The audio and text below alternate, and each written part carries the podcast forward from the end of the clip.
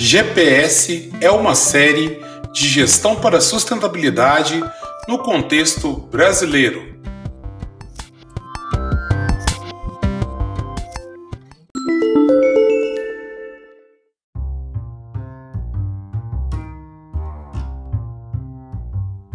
Bem, meus caros ouvintes, alunos, mais um episódio do Gestão para Sustentabilidade, GPS. E hoje o tema vai ser a continuação do bate-papo sobre mudanças climáticas e também teremos dicas do nosso convidado Guilherme Tampieri. Fique conosco.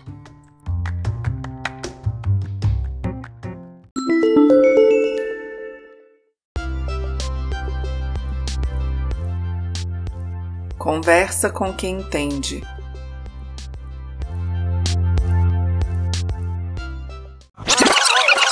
Né? A gente está, por exemplo, impermeabilizando o nosso solo, né? cada vez mais aumentando a quantidade uhum. de avenida, viaduto, é, as construções civis. Asfalto, mas... né?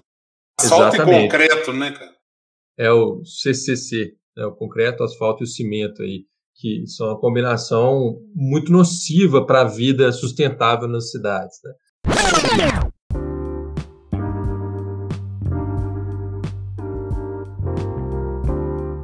E a gente tem, é, por exemplo. Foi porque me fez mudar daí, né? Eu, apesar de ser Belo Horizontino da Gina, amar minha cidade, né? Que nós vamos depois bater papo, vai, vamos entrar né, no contexto de Belo Horizonte, foi o que me fez sair daí, porque eu fui criado lambendo asfalto e, e eu sentia muita falta dessa questão da natureza, de, da arborização, e doía muito minha, minha, no meu coração ver fotos antigas daquelas árvores maravilhosas né, que, que tinha, porque nós éramos uma cidade de bulevares, né, é, que depois eu explico para os alunos, né, ah, quer dizer, já cabe agora, né, que era, um, era uma cidade com inspiração francesa, que é entupida de árvores, com várias é, é, árvores frondosas e grandes, que dava um clima super agradável, pessoas do Brasil inteiro iam se tratar em Belo Horizonte por causa do clima. Né? Então é uma coisa que, que realmente dói no, no coração da gente ver a cidade desse jeito. E mais dói mais ainda, Guilherme, é, é ver eu que estou aqui em, Diamant, em Diamantina há 11 anos, ver Diamantina também cair nesse engodo, com novos bairros, com esse mesmo, esse mesmo modelo defasado de construção de concreto, de cimento, e com chuvas é, inundando partes que não deviam, esgotos destruindo rios. Então é uma coisa muito triste a gente já até abordou isso aos ouvintes e, e alunos. Podem escutar, escutar o segundo episódio das águas, onde a gente alerta sobre isso, fala sobre isso. Mas realmente é, é bem triste isso aí. É, a gente tem em Belo Horizonte um cenário muito dolorido, né, dessa perda da conexão com as águas. E aí, eu não sei com quem você conversou, né, mas a gente tem um professor Alessandro Bosagli, que é uma figura icônica da cidade para a discussão de água, né? O Alessandro tem livros sobre o tema em que ele traz esse processo histórico, né, nosso de rompimento, inclusive da política pública com a conexão com as águas, né? Quando a gente passa a entender as águas como um mero é, processo de esgoto do município de Belo Horizonte, né? E, Sim. e não como algo que nos dá vida, né? Que nos faz é. ter outra conexão. Eu conversei com um engenheiro que tem mestrado né, nas águas, mas foi engenheiro da prefeitura Belo Horizonte ah. e ele era o, o encarregado, do, durante 25 anos encarregado das águas. É, então foi super legal a conversa, porque foi do, do acadêmico ao prático o tempo inteiro, da, né, né e trazer isso também para a realidade nossa aqui mais próxima, né? Interior, como é que esse impacto está tá se reproduzindo né? Aquela reprodução do, do, do centro-periferia, né? Ah, de ver o centro e eu quero copiar esse avanço, progresso e uma cópia defasada, uma cópia que é, não tem nem é, racionalidade em si ser copiada. Márcio Ulisses, eu vou só deixar uma dica, né? Nesse, eu, eu, mencionei aí que eu estive candidato a vereador, né? E o meu objetivo era fazer uma campanha formativa é, e a gente fez alguns aulões, né, que era justamente para fazer essa conexão entre acadêmicos, técnicos, gestores é, públicos. E tem uma discussão sobre água que ficou muito legal, ficou muito legal mesmo. O Alessandro faz, é, é tá nela e tem mais duas pessoas. foi bem interessante. Deixo a dica aí, né? Depois posso deixar o link para vocês. Isso, é... legal. Depois você manda que eu boto no. Você, se você colocar, eu vou colocar lá no, no Google Classroom para eles lá no Google Sala de Aula. Por que? Já tá traduzindo. no Sala de Aula lá eu boto é, que a gente tem um muralzinho com todas as referências, aí eu coloco o link lá. Eu. Massa. Mas, bom, vamos voltar a falar aqui. É, você estava nas, nas consequências, né? É, é, Isso. Isso. Ah. Eu queria chegar agora nas consequências sociais, né? Que é o, uhum, que é importante isso. Né? Eu falei já, mencionei as migrações forçadas, né? Então a gente vai obrigar centenas de milhares de pessoas a terem que sair das suas casas em busca de segurança, né? É.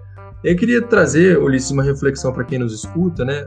Imagine é, uma pandemia como a do coronavírus em meio a um tufão ou uma enchente é, de proporções como a gente teve em Belo Horizonte na, em 2020 ou superiores. Né?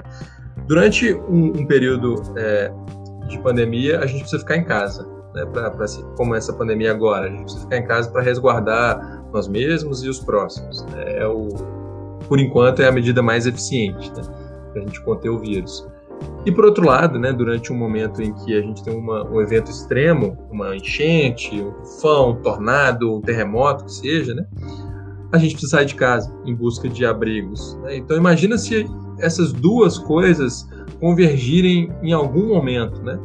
Isso aconteceu. Isso aconteceu agora durante a pandemia, né? Por conta de mudanças do clima, alguns lugares do mundo tiveram que é fazer as pessoas saírem de casa, né? À medida em que elas precisavam ficar em casa por conta da pandemia. Então, é uma disputa é, pela vida que a gente não precisa levar ela para esse lugar, né? A gente tem é, alguns estudos que mostram, por exemplo, falando um pouco em pandemia, que uma série de vírus que estão congelados há milhares de anos uhum. estão para ser descongelados em breve por conta do, do derretimento das calotas polares. E parte dos cientistas né, que, que fazem esses estudos não tem a menor ideia do impacto que alguns desses vírus podem ter na vida humana. Né, porque uhum. são vírus que estão congelados há 12 mil, 15 mil anos. Então, assim, podem acontecer pandemias é, diretamente é, relacionadas aí com a discussão climática. A gente é, tá falando eu, também, eu, eu, já, vi, já vi até pessoas falar que, além disso, pode ser que descongele vírus que não, não, não sejam com a gente, mas pode afetar o que a gente come. Exato. que tem isso, pode, pode dizimar as coisas que a gente come. E, é, e esse é o segundo ponto da, das consequências sociais que eu ia trazer, que é a menor segurança alimentar e nutricional, né? Se a gente não sabe como que vai ser a próxima safra de arroz, de feijão, e eu nem estou falando aqui do agronegócio, né? Estou falando da agricultura familiar. Como que a gente vai garantir que essas pessoas tenham subsistência, né? Não, e o, agro, mas... o agronegócio também está todo bagunçado. Também, também, né? Alguns é, grandes é, empresários aí do setor do agronegócio estão preocupados com a mudança do clima porque eles sabem que podem ficar sem a produção. Né? E eles uhum. também são parte da, é, da causa né, do, dos problemas climáticos, mas eles estão aí tomando uma consciência do que pode acontecer com eles, né? Se eles vão tomar consciência do que pode acontecer é, com, tá o afetando, né? mundo. Quando tá afetando aí, o bolso, né?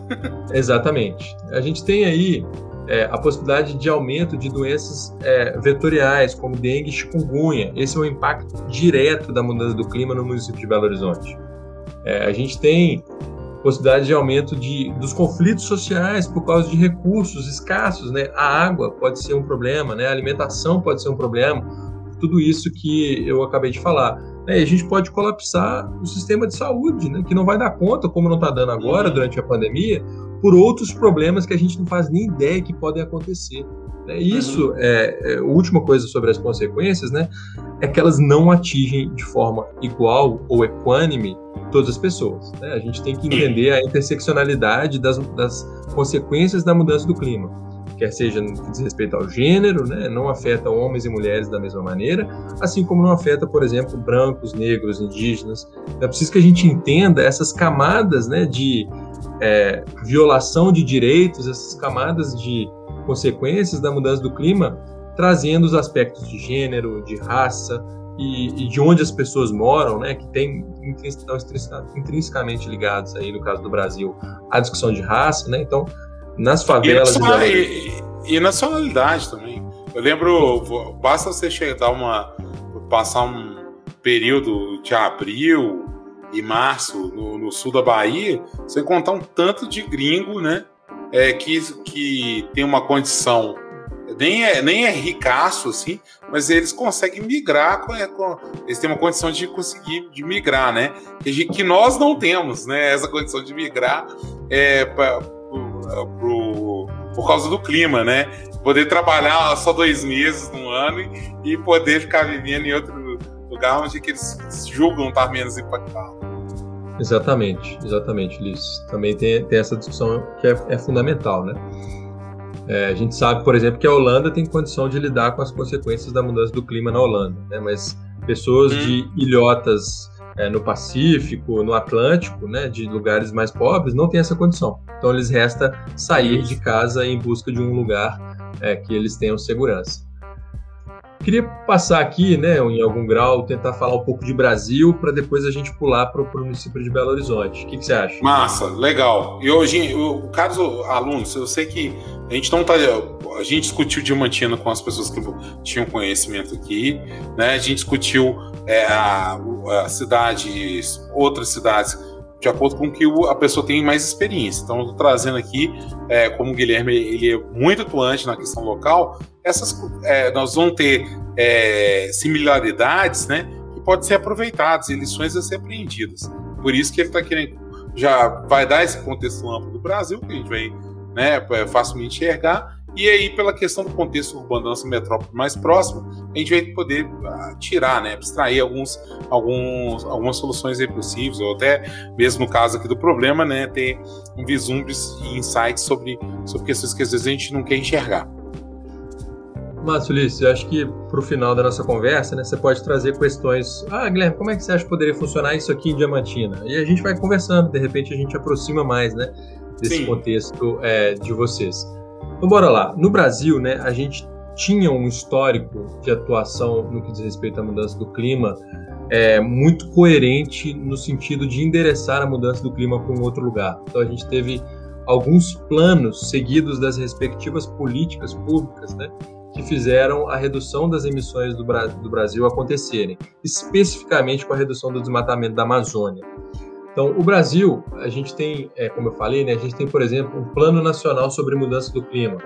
A gente tem a respectiva Política Nacional sobre Mudança do Clima, que é a forma do governo federal efetivar esse planejamento né, através das políticas. A gente tem, por exemplo, a Política Nacional de Mobilidade Urbana, que está conectada à discussão climática, né, a redução das emissões do, do setor de transporte no Brasil. A gente tem planos setoriais de transporte, de mobilidade urbana, para mitigação da mudança do clima, ou seja, como que a gente pode trabalhar políticas, programas, ações no campo federal, né, no setor de transportes, que vão ajudar a reduzir as emissões de gases de efeito estufa. E aí a gente está falando, por exemplo, de mudança de combustível, né, ter padrões mais exigentes, mais firmes, para que as montadoras tenham combustíveis e motores é, digamos, mais amigáveis ao meio ambiente. É, e a gente tem é, um plano nacional de adaptação à mudança do clima. O que, que, é isso, né? Adaptação, mitigação são dois conceitos muito usados na discussão climática. Adaptação, pessoal, é o seguinte: a gente sabe que vai dar BO, né? Perdoem aqui, que vai dar merda. Então, o que, que a gente pode fazer para evitar que pode esse problema. Né? Ah, então pronto. Então, o que, que a gente pode evitar? Fazer para evitar que a merda seja maior. É basicamente isso. E mitigação, perdão, adaptação é o que a gente pode fazer para se adaptar ao que já vai acontecer. Então, no caso de Belo Horizonte, a gente sabe que vai ter enchente, a gente sabe que essa enchente vai alagar a Avenida Vilarinho. O que a gente pode fazer para se adaptar a essas novas enchentes? Né? E mitigar. Mitigar é, é um outro termo muito utilizado que diz respeito ao que a gente pode fazer para evitar as emissões e as consequências das emissões. Então, é, por exemplo, os deslocamentos em automóvel, alguns deles podem ser trocados para bicicleta, para o transporte coletivo. Então, isso aí faz uhum. parte aí da, da mitigação. É, e aí o Brasil né, tem algo que é fundamental para qualquer é, ente federativo discutir clima, que é um inventário. Então aí fica a dica né, para os alunos, para quem se interessar, descobrir se o seu município tem um inventário de emissão de gases de efeito estufa. Que diabos é isso, né? Imagina um inventário no supermercado. É um levantamento de todos, todos os itens né, que tem naquele supermercado ali.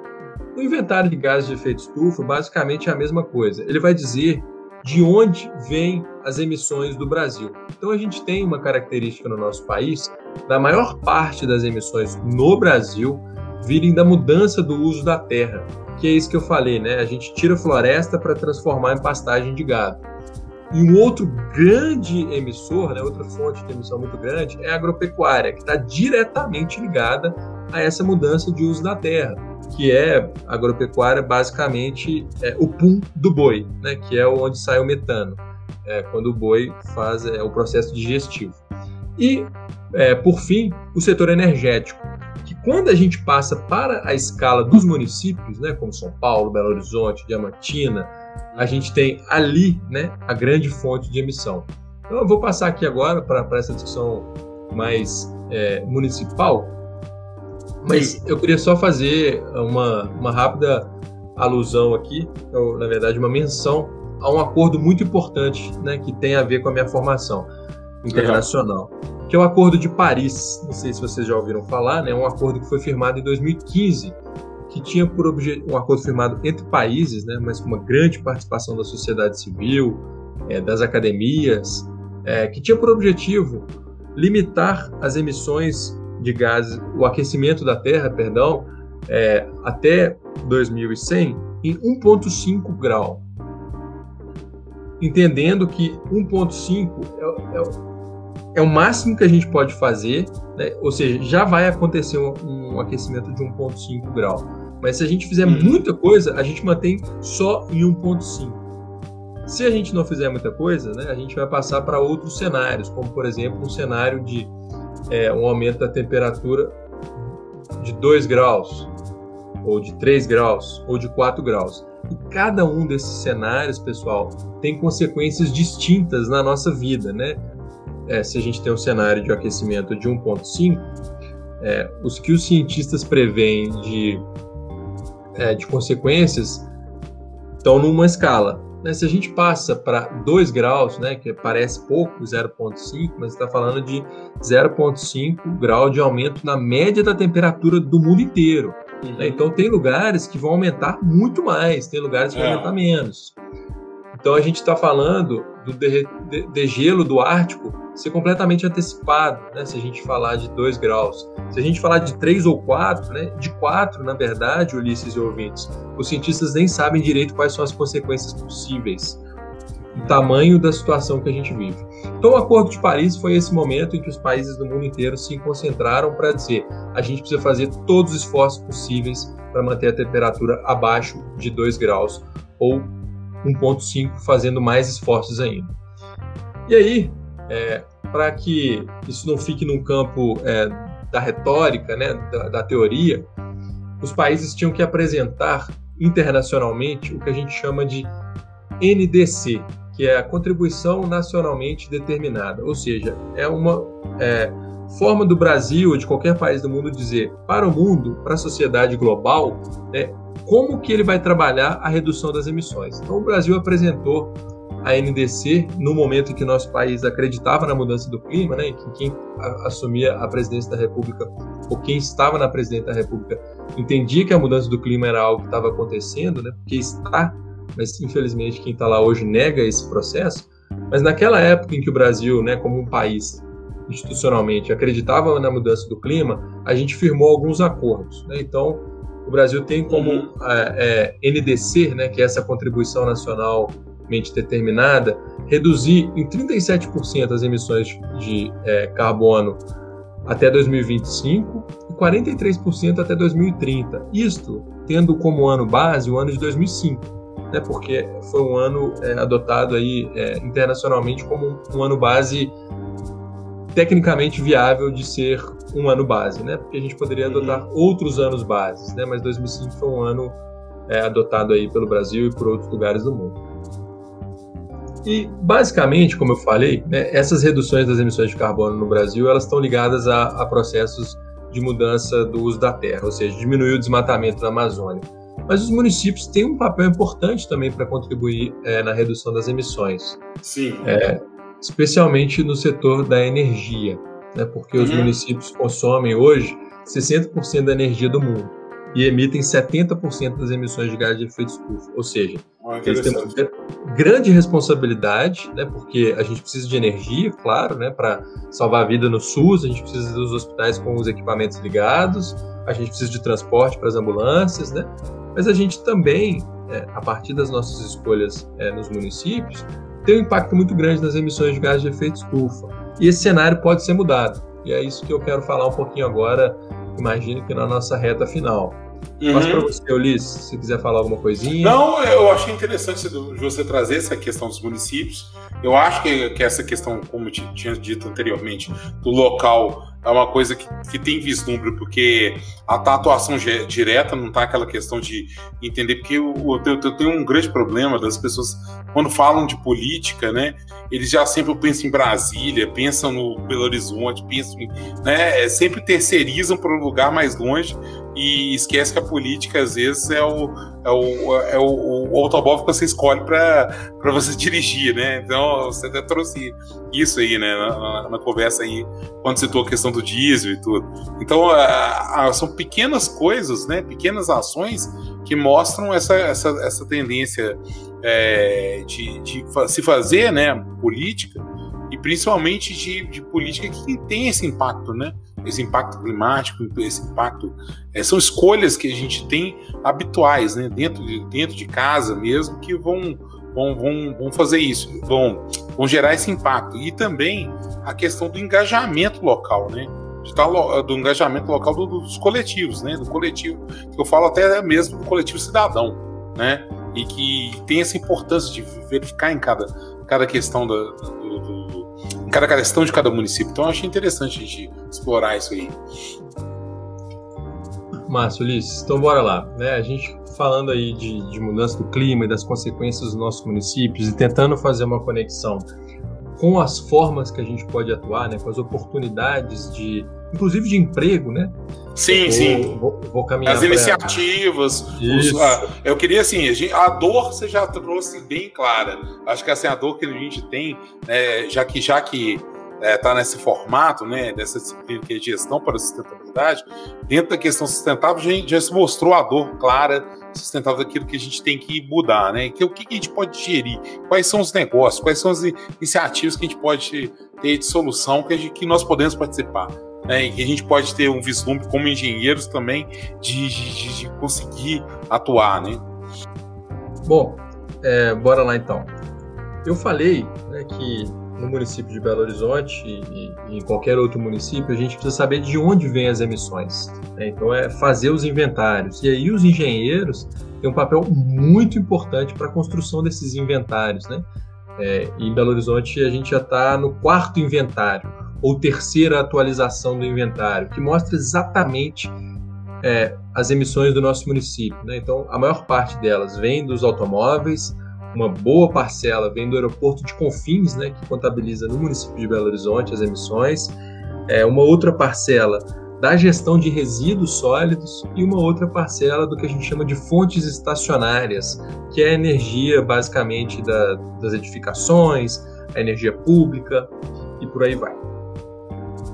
E aí, é, o segundo passo que a gente pode dar né, é entender quais são as consequências da mudança do clima nos nossos municípios ou regiões, né, entendendo que a mudança do clima não tem fronteira, né, ela é completamente transfronteiriça ou é, interescalar. E aí, pessoal, próximo passo é esse, né? que, como que a gente faz esse levantamento para entender quais são as consequências? A partir de estudos, né, que os engenheiros também têm uma função muito importante, trabalhando, por exemplo, em conjunto com sociólogos, antropólogos, geógrafos. Em BH a gente tem esse estudo, felizmente, chamado Estudo de Vulnerabilidade ou Análise da Vulnerabilidade é, do município de Belo Horizonte às mudanças do clima. Esse estudo, que é de 2015, ele mostrou que o nosso município tem quatro grandes consequências ligadas às mudanças do clima. O aumento das ilhas de calor, que é a concentração de calor em determinados lugares da cidade, as inundações e enchentes, os deslizamentos, que eu acho que pode ser algo muito é, forte em Diamantina, né, pelo pouco que eu conheço Diamantina, e o aumento das doenças vetoriais, como a dengue e chikungunya. Eu já até citei isso aí, né? Então, o município de Belo Horizonte já sabe de onde vêm as emissões, sabe quais são as consequências que a gente vai ter. Aí, a gente tem uma série de oportunidades de ação né, e ações locais que estão em várias políticas. Né? A gente então, é, no nosso município tem algumas experiências muito bonitas, experiências comunitárias de gestão de, das águas. Então a gente tem o Ribeirão da Onça que tem um cuidado, né? Tem uma comunidade que cuida da gestão daquele ribeirão ali para mostrar sobre o quanto ele é importante não só no clima local, né, mas para a sobrevivência do município como um todo, né, o cuidado com a água, que vai na contramão do que o município em si está fazendo com as nossas águas, né? Que é o que? Tampando, tacando asfalto, cimento por cima. Vide o nosso Boulevard Arrudas, né? Que ao longo do Ribeirão Arrudas a gente começou a tampar ele, né? E aí, na fatídica enchente de 2020, eu estou citando ela porque ela é um marco negativo na história de Belo Horizonte. É, eu, eu até, me desculpa até interromper, que eu acho interessante que quando eu vi a primeira vez o projeto Boulevard Arrudas, né, que era tampar o Rio Arrudas, eu achei interessante que foi, se eu não me engano, quando divulgaram o projeto, em Seul, eles estavam fazendo exatamente o contrário na Coreia, que era tinha acabado de despoluir o rio e abrir o rio para melhorar o clima. Ulisses, esse exemplo que você deu é maravilhoso, né? E, e, e, Seul, não, eu não sei pronunciar o nome do rio, é um nome enorme, né? Mas é. o exemplo de Seul, ele é muito importante porque ele lança à luz as possibilidades, né? Que são concretas, porque quando a gente conversa isso, e nós em Belo Horizonte já conversamos essa ideia, né? De reabrir o Ribeirão Arrudas e outros tantos, né, parece uma utopia. Né? Mas essa uhum. utopia, quanto mais a gente caminha, essa utopia está mais longe, né? ela se desloca para frente, mas a gente precisa caminhar no sentido de achá-la, né, de encontrá-la. E foi o que o Seul uhum. fez. Né? Eles tinham viadutos, camadas de viadutos, né? não era só uma pista, não, eram camadas de viadutos. Esses viadutos foram desfeitos e em seguida se abriu o rio para ter um espaço de convivência é, é, social, né? para ter é, lugar para as pessoas caminharem. Sim, e essa é uma utopia. É maravilhoso. É, quem, quem botar no Google aí, né? Na nossa campanha, é, desculpa referenciar novamente, né?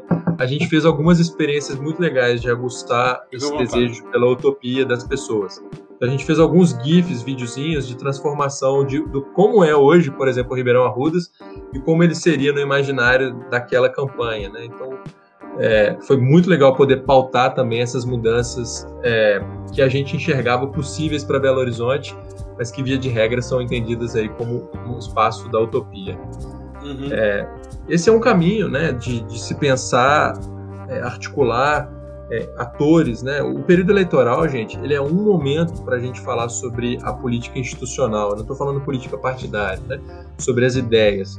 Mas o ciclo da política pública ele se renova há quatro anos e cotidianamente, todos os dias a gente tem oportunidades de colocar em discussão é, o projeto de cidade que a gente quer, um projeto de cidade que seja responsivo à discussão climática, por exemplo. Então, nesse momento, né, os municípios aí, Diamantina entra nessa, Belo Horizonte, todos os municípios do Brasil estão discutindo o orçamento municipal para os próximos quatro anos, chamado PPA, Plano Plurianual de Ação Governamental. No caso de Belo Horizonte, tem uma ação governamental. No caso de outros municípios, tem só PPA. E esse momento, pessoal, é, é quando o executivo, né, o prefeito, a partir do diálogo com os secretários e tudo mais, envia para a Câmara Municipal a previsão do, dos gastos da prefeitura nos próximos quatro anos, ou seja, 2022, 2023, 2024 e 2025.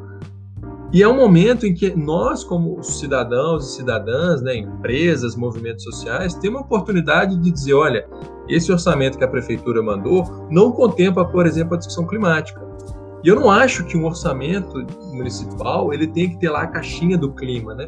Eu, eu entendo que todos os projetos estruturantes de um município precisam contemplar a discussão climática. Então, se a gente está falando de, por exemplo, uhum. ah, o município vai prever a construção de mais três novos bairros na periferia de Diamantina, né? como que vai ser esse processo de urbanização?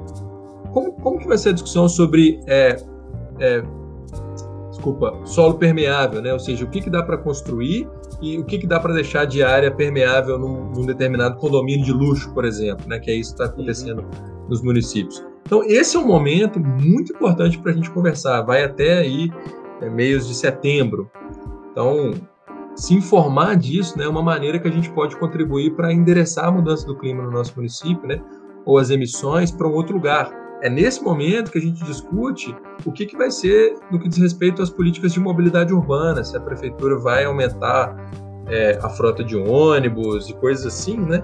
Claro que os municípios têm um contrato com as empresas de ônibus, são normalmente contratos muito duradouros. Mas, uhum. apesar disso, né, os municípios têm um potencial de colocar em pauta a discussão de transporte, né? E a discussão, de, por exemplo, de ciclovias, de parques para as pessoas fazerem caminhada, de calçadas, é, de acessibilidade no transporte coletivo, essa é a hora. E essa é a hora também de fazer a discussão sobre a mudança do clima. Então aí é mais um momento né, da gente conversar aqueles dois conceitos. Né? Como que o meu município vai trazer a discussão de adaptação às mudanças do clima e como que a gente vai mitigar as mudanças do clima ou as emissões de gases de efeito estufa que tem esse impacto na mudança do clima. E há várias e várias maneiras da gente fazer isso. Né?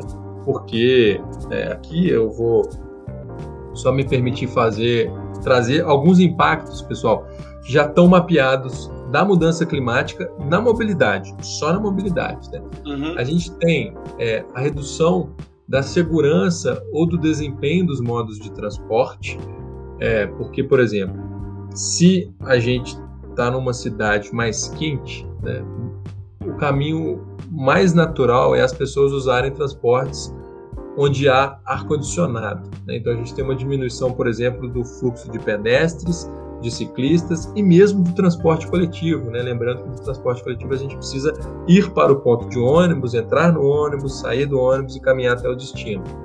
É, a gente tem a redução do conforto térmico dos modos de transporte ativo, ou seja, se está mais quente, dificilmente a gente vai optar pela bicicleta.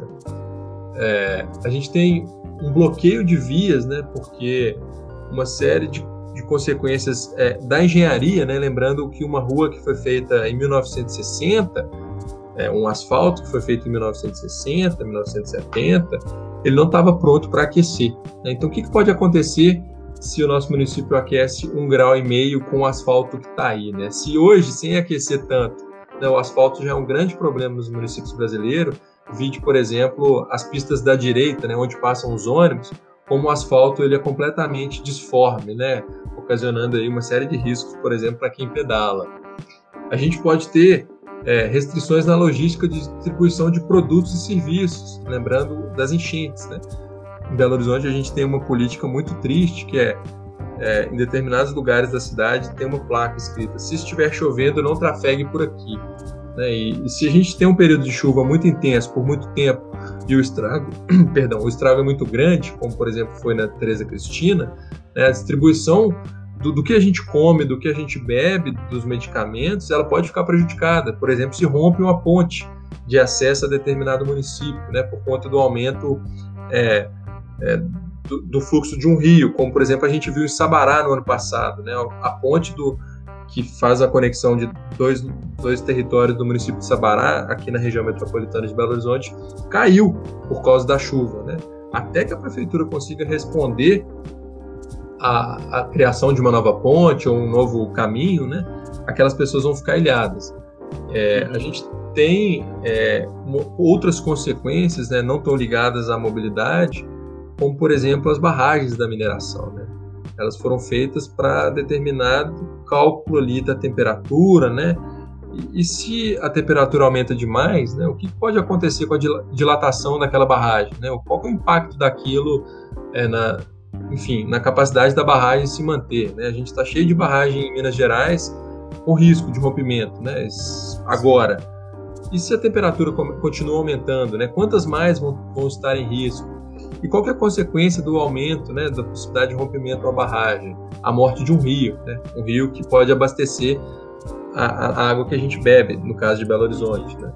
Então, assim, as consequências elas estão completamente é, interligadas.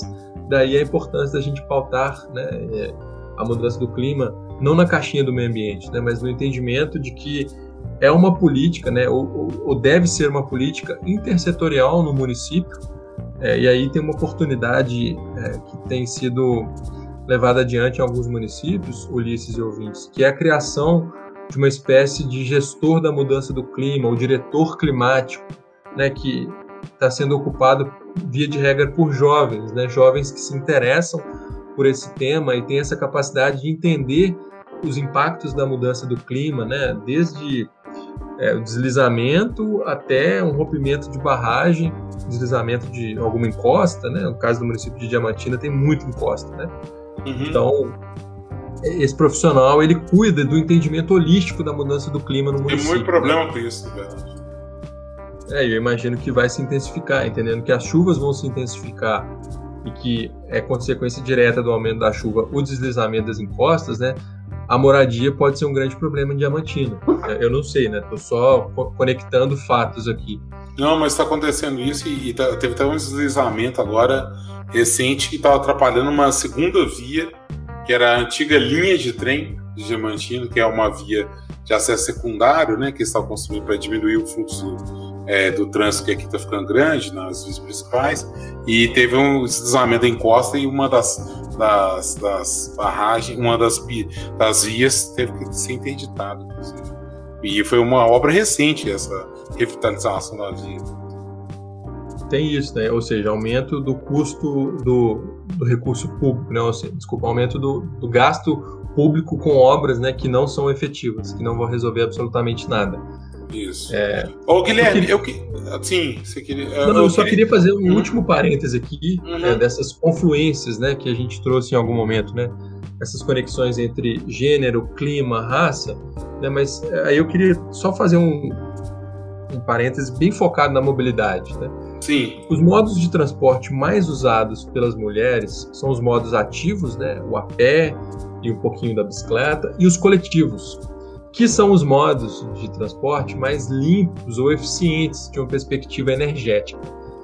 E a priorização desses modos né, é uma forma da gente incluir as mulheres é, na discussão das cidades, né? porque hoje a forma como nós homens nos deslocamos é completamente distinta das mulheres. Né? Isso tem efeitos cotidianos, efeitos e, e, e, são, e é causado também pela, pela organização social do trabalho. Né? As mulheres têm é, têm sido colocadas como as cuidadoras, né, e os homens os, os trabalhadores, né? Só que aí ao longo do, dos séculos, né, do século passado e nesse, as mulheres foram acumulando funções e isso tem um impacto direto na mobilidade delas nas cidades. Né?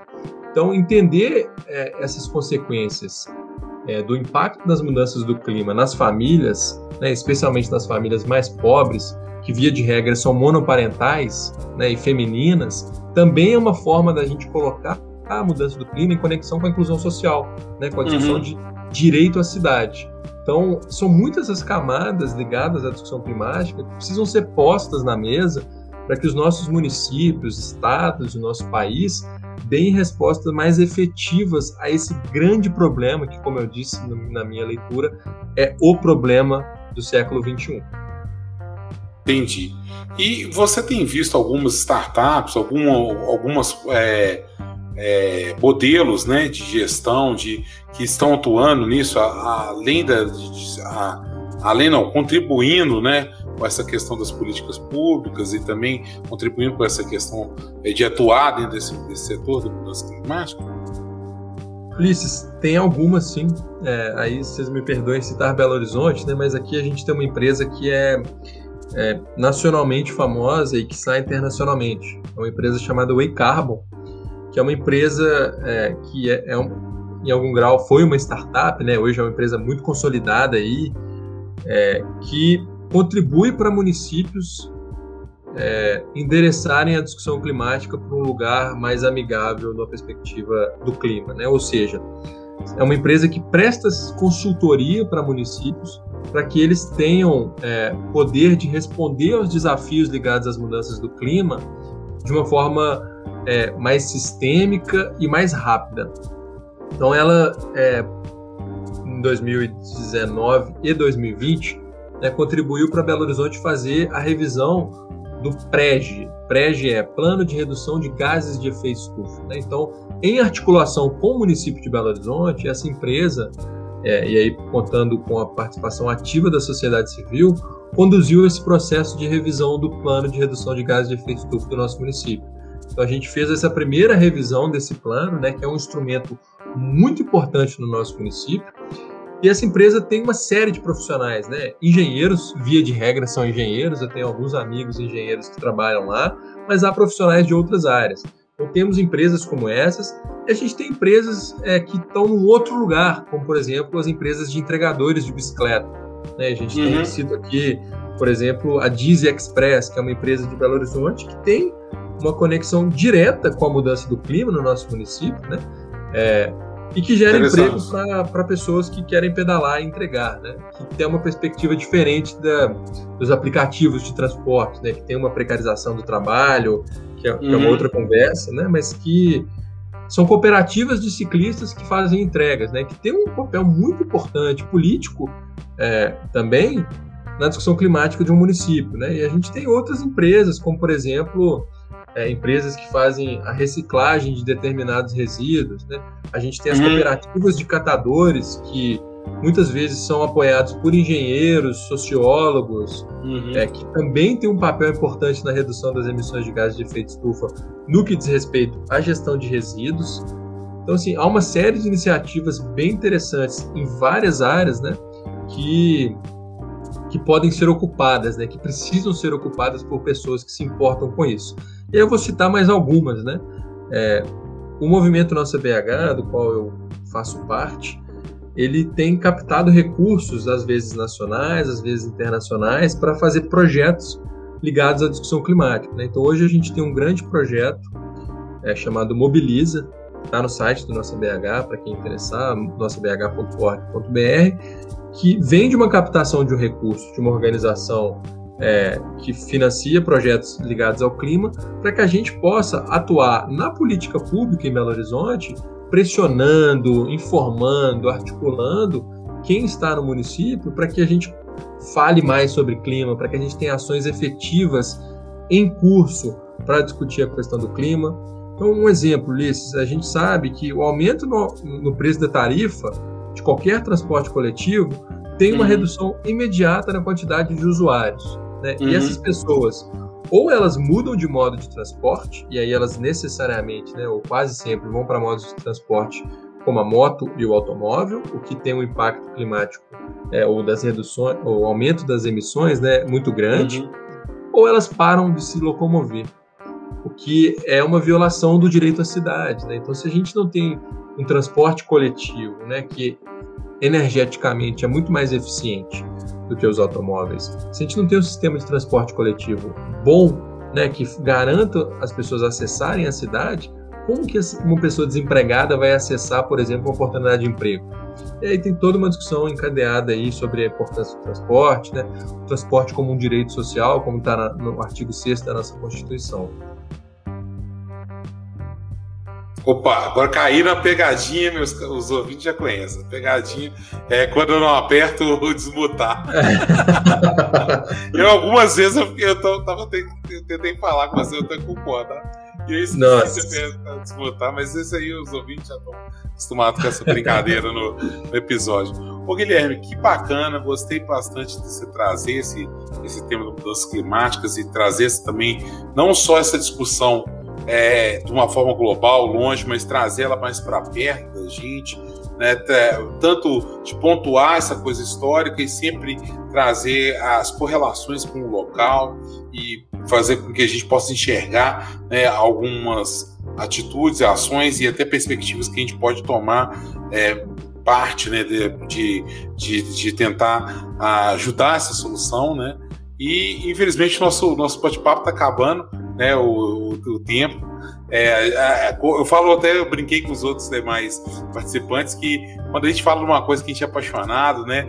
A gente acaba nem que nem ver, né? Porque eu nem vi, já até assustei aqui, já, o, o, o, eu falo, o telefone aqui já mostrou, mostrou que já, já terminou o, o tempo, porque a gente tem trabalhado, Guilherme, com, do, uma conversa de duas partes né, onde os alunos possam, possam escutar é, sobre, sobre essa, é, esse bate-papo e se usufruir né, melhor, né, e poder até digerir né, a questão do, do, dos conceitos. Então, até lança esses episódios em dias distintos, né, para a gente ter essa, esse, essa dinâmica. Né? E eu gostaria de agradecer a você pela participação e também gostaria de deixar esse momento agora para você falar, dar o seu contato. É, claro que quem é meu aluno vai, vai, vai ter essa facilidade, mas e o nosso ouvinte, né? O que eu descobri, né, Guilherme, que é, da, da, experiência do, do, ano passado, quando comecei com essa questão do pó de aula, eu descobri que tem uma pletora, né? uma galera totalmente diferente, cada vez é, escuta. Então, tem país que o cara. Outro dia eu vi na Filipinas de madrugada, depois que eu, um, um, conversando com um amigo aqui, ele falou: pô, mas de madrugada lá é, é, é de dia aqui, né? Então, de madrugada, tava escutou o episódio inteiro. Então, tem brasileiros que estão fora do país, que gostam do tema, estão escutando. Então, é muito legal ter essa audiência também. Você poderia também é, dar, dar o seu contato para essas pessoas. Claro, Alice, eu de novo agradeço a oportunidade de poder ter falado aí com você, com os alunos e com os ouvintes e as ouvintes do podcast. É, eu tô aí nas, nas redes sociais, arroba Gui Tampieri, T-A-M-P de papai, é, I de inteligência, E de esperteza, R de rato, I de inteligência. E só buscar meu nome aí, acho que, que vai aparecer, Guilherme Tampieri. Então, obrigado, Guilherme. Realmente, é, o contato do Guilherme foi passado para vocês, meus caros alunos e alunas e ouvintes e as ouvintes, né? Como ele bem ressaltou aí, é, toda a audiência, né? É, agradeço vocês por terem escutado esse tema. Se você caiu aqui porque buscou mudanças né, é, climáticas, nós somos uma série né, de, voltada para a gestão para sustentabilidade. Tem diversos temas, como gestão de resíduos, gestão de água, licenciamento ambiental, né, é, modelagem de negócios sustentáveis, entre outros temas. Se você tá, interessado, basta você buscar e maratonar as séries aí. E agradeço a você pela audiência neste bloco. Aquele abraço.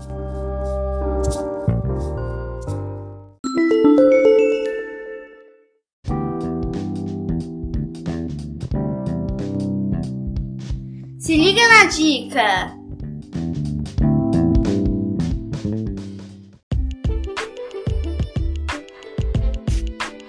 Bem, Guilherme, é, em relação a essa questão das mudanças climáticas, você teria alguma dica de filmes, séries e livros e até documentos em que os nossos ouvintes e alunos podem, toda a nossa audiência pode usufruir e pode ter acesso?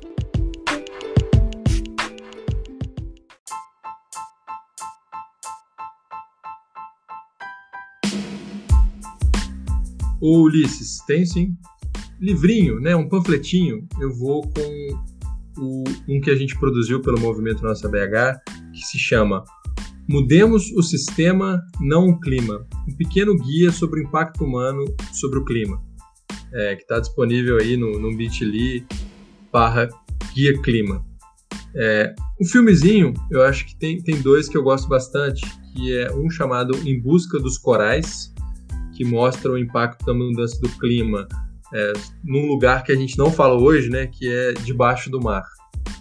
E um outro chamado As Sete Irmãs, que mostram como as principais é, indústrias do petróleo moldaram a política internacional em determinados lugares do mundo é, e ainda o fazem. Né? Então, é o impacto da, da, produção do petróleo, né, que tem, um grande, é, tem grande responsabilidade nas mudanças do clima no nosso planeta.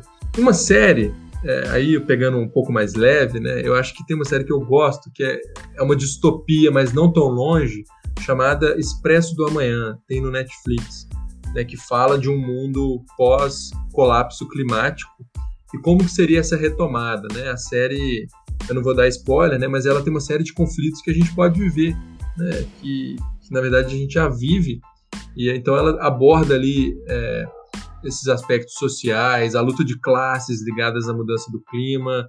Então acho que vale muito a pena.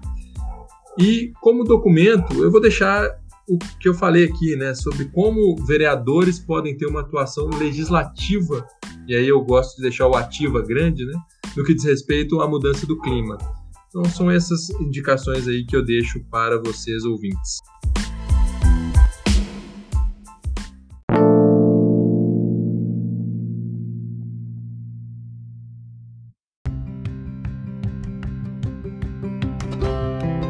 Bem, encerramos o nosso episódio de mudanças climáticas, é, mais um episódio né, sobre esse tema. E agora vamos dar continuidade né, na nossa série Gestão para Sustentabilidade no próximo programa com o tema de modelos sustentáveis. Espero vocês lá.